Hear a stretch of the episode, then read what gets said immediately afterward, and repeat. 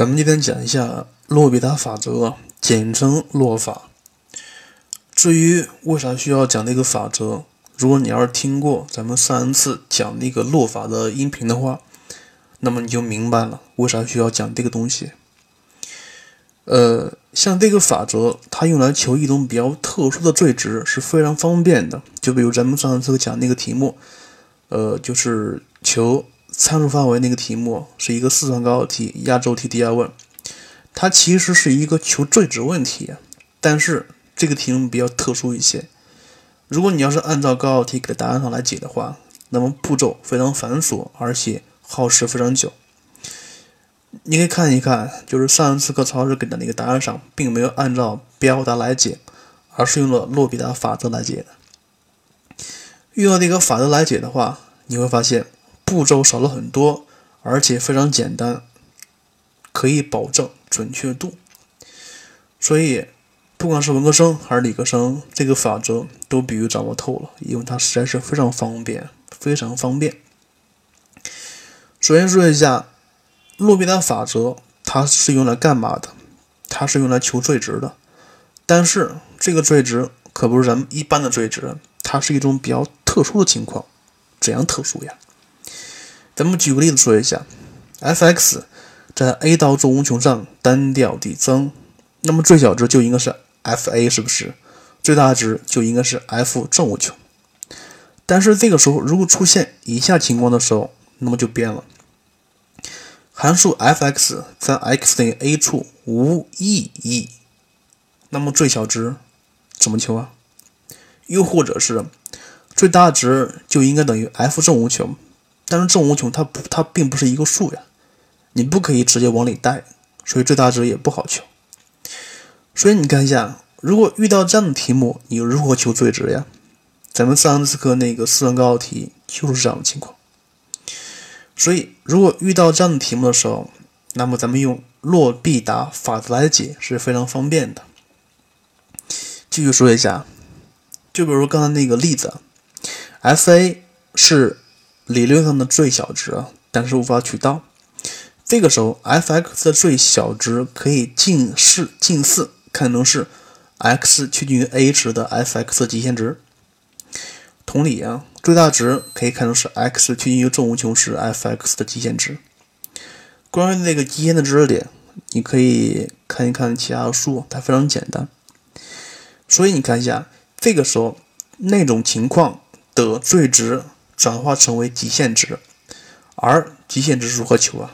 当然，咱们求极限的方法是非常多的。但是如果遇到这两种情况的时候，咱们通常来用洛必达法则来求极限值。所以你看一下，洛法它是用来求极限的，而极限值它是用来求最值的。所以洛法是用来求最值的。那么接下来需要说一下。什么样的情况，就是它符合什么条件，才可以用洛法呢？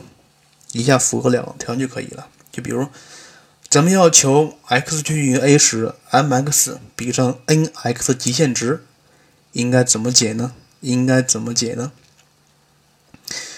首先，它必须满足两个条件。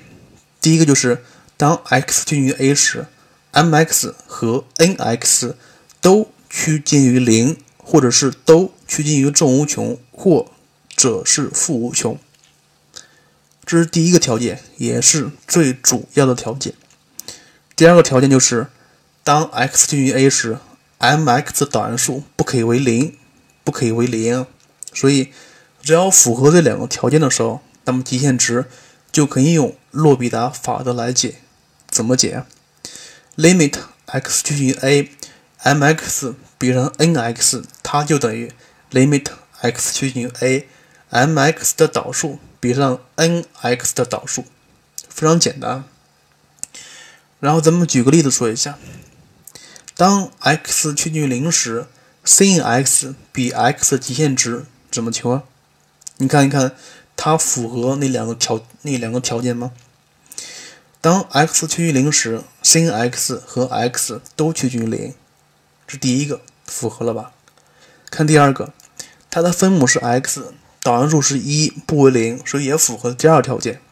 所以这个时候，当 x 趋近于零的时候，sin x 比 x 的极限值，它就等于 x 趋近于趋近于零，sin x 的导函数比上 x 的导函数，然后一求解，答案是一，非常简单。所以只要符合这两个条件，求极限值就可以用洛必达法则来解。同理啊，就可以求它的求求它们的最值。所以讲到这里，就应该把它的东西、它的来源、它的做法、它需要注意的问题给讲给讲清楚了。接下来咱们需要讲三个题目，其中有两个题目咱们之前已经讲过了。然后，所以我希望你课下把这三个题目重新的做一遍，用落法来做一下。来看一下第一题啊。当然，这个第一题先看一下吧。a 小于等于 x 方分之 e(x) 减 x 减一，在 x 属于零到正无穷上恒成立，让你求 a 的范围啊。非常显然，它是一个恒成立问题，需要求右边这个函数的最小值，最小值，所以需要先求导，然后判断它的单调区间。然后，如果不可以判断的话，那么还需要二阶导。当然，咱们二阶导的方法已经讲过了，这个不说了。然后通过二阶导，咱们可以知道，右边那个函数是一个单调递增的函数啊。那么最小值等于在 x 零处取吗？不可以，因为什么？当 x 零时，这个函数是没有意义的，而且零处它是一开区间，也取不到。所以怎么办呀？所以这个时候最小值就近似看能是 x 趋近于零时右边的一个函数的极限值。那么接下来需要求极限了。如何求极限？你看一下，它符合洛必达法则两个条件吗？当然符合。你看一下，第一个，当 x 趋近于零时，分子和分母都趋近于零，所以这是第一个。第二，看一下。就是分分母的导函数是二 x，它不是零，所以也符合这个条件。所以你看一下，求这个极限值，咱们可以直接用洛法来解，就是分子和分母同时求导，导完之后，分母的导数是二 x，分子是 e(x) 减一。这个时候你可以把零往里带，带完之后你会发现了，这个极限值等于二分之一，所以这个二分之一。就可以近似看成是右边那个函数的最小值，所以答案是 a 小于等于二分之一。但这需要注意一下，是 a 小于等于二分之一，还是 a 小于二分之一？这个问题你自己想一下，挺好玩的一题目。接下来例二，例二是今天高考题。已知函数 f(x) 等于 x 加一 ln x。减 a 倍的 x 减一，当 x 属于一到正无穷时，f(x) 大于零恒成立，让你求 a 的取值范围。像这个题，它还是一个恒成立问题，看一看它能不能分离参数呀？当然可以。分分离完之后，它是 a 小于 x 减一分之 x 加一倍的 ln x，在一到正无穷上恒成立，还是需要求右边那个函数的最小值。同理，求导，如果求完导之后不行的话，再求二阶导。这个时候你会发现，而右边这个函数的它是一个单调递增的函数，单调递增的函数，最小值应该在 x 等于一处取。同理，这个函数在 x 等于一时无意义，而且还取不到，所以这个时候它的最小值就可以近似看成是。x 趋近一时，这个函数的极限值。那么接下来需要求极限了，求极限用什么来解？洛必达法则来解。你看它符合那个题意吗？当 x 趋近一时，分子和分母都是零，所以它符合。再看一下第二个条件，就是分母的导数也不为零，所以符合条件。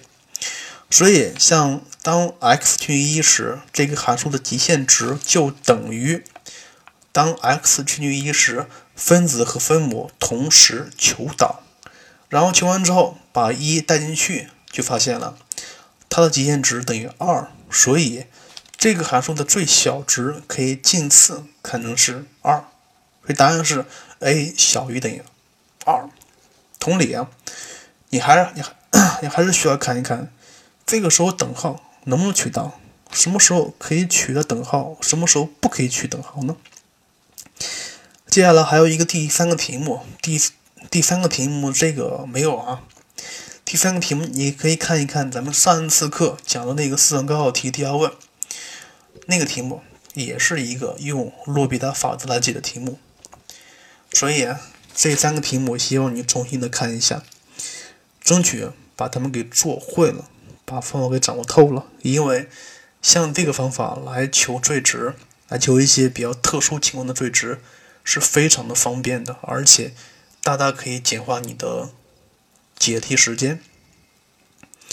好了，咱们在最后把这个知识点重新说一遍：当函数。在区间里面是单调函数的时候，要么单增，要么单减。那么最大值和最小值在端点处取，是吧？但是如果这个时候端点处的函数值没有意义，或者是端点处是正无穷或负无穷时，它们的最值按照一般的方法是不能求的。那么这个时候，它们的最值可以近似看成是极限值。而求极限值的方法就是洛必达法则，所以洛必达法则是求极限的，进而求最值的。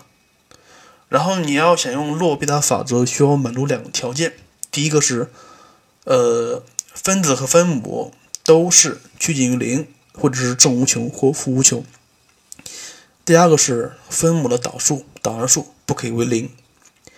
所以基本上就是这样了。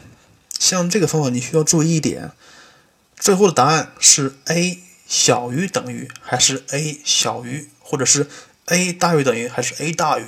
这个等号何时可以取到？你需要自己思考一下。呃，行了，今天的知识点就是这样了，咱们的呃参数范围的题目就讲到这里，基本上可以把高考题的题型可以涵盖了。好了，再见喽。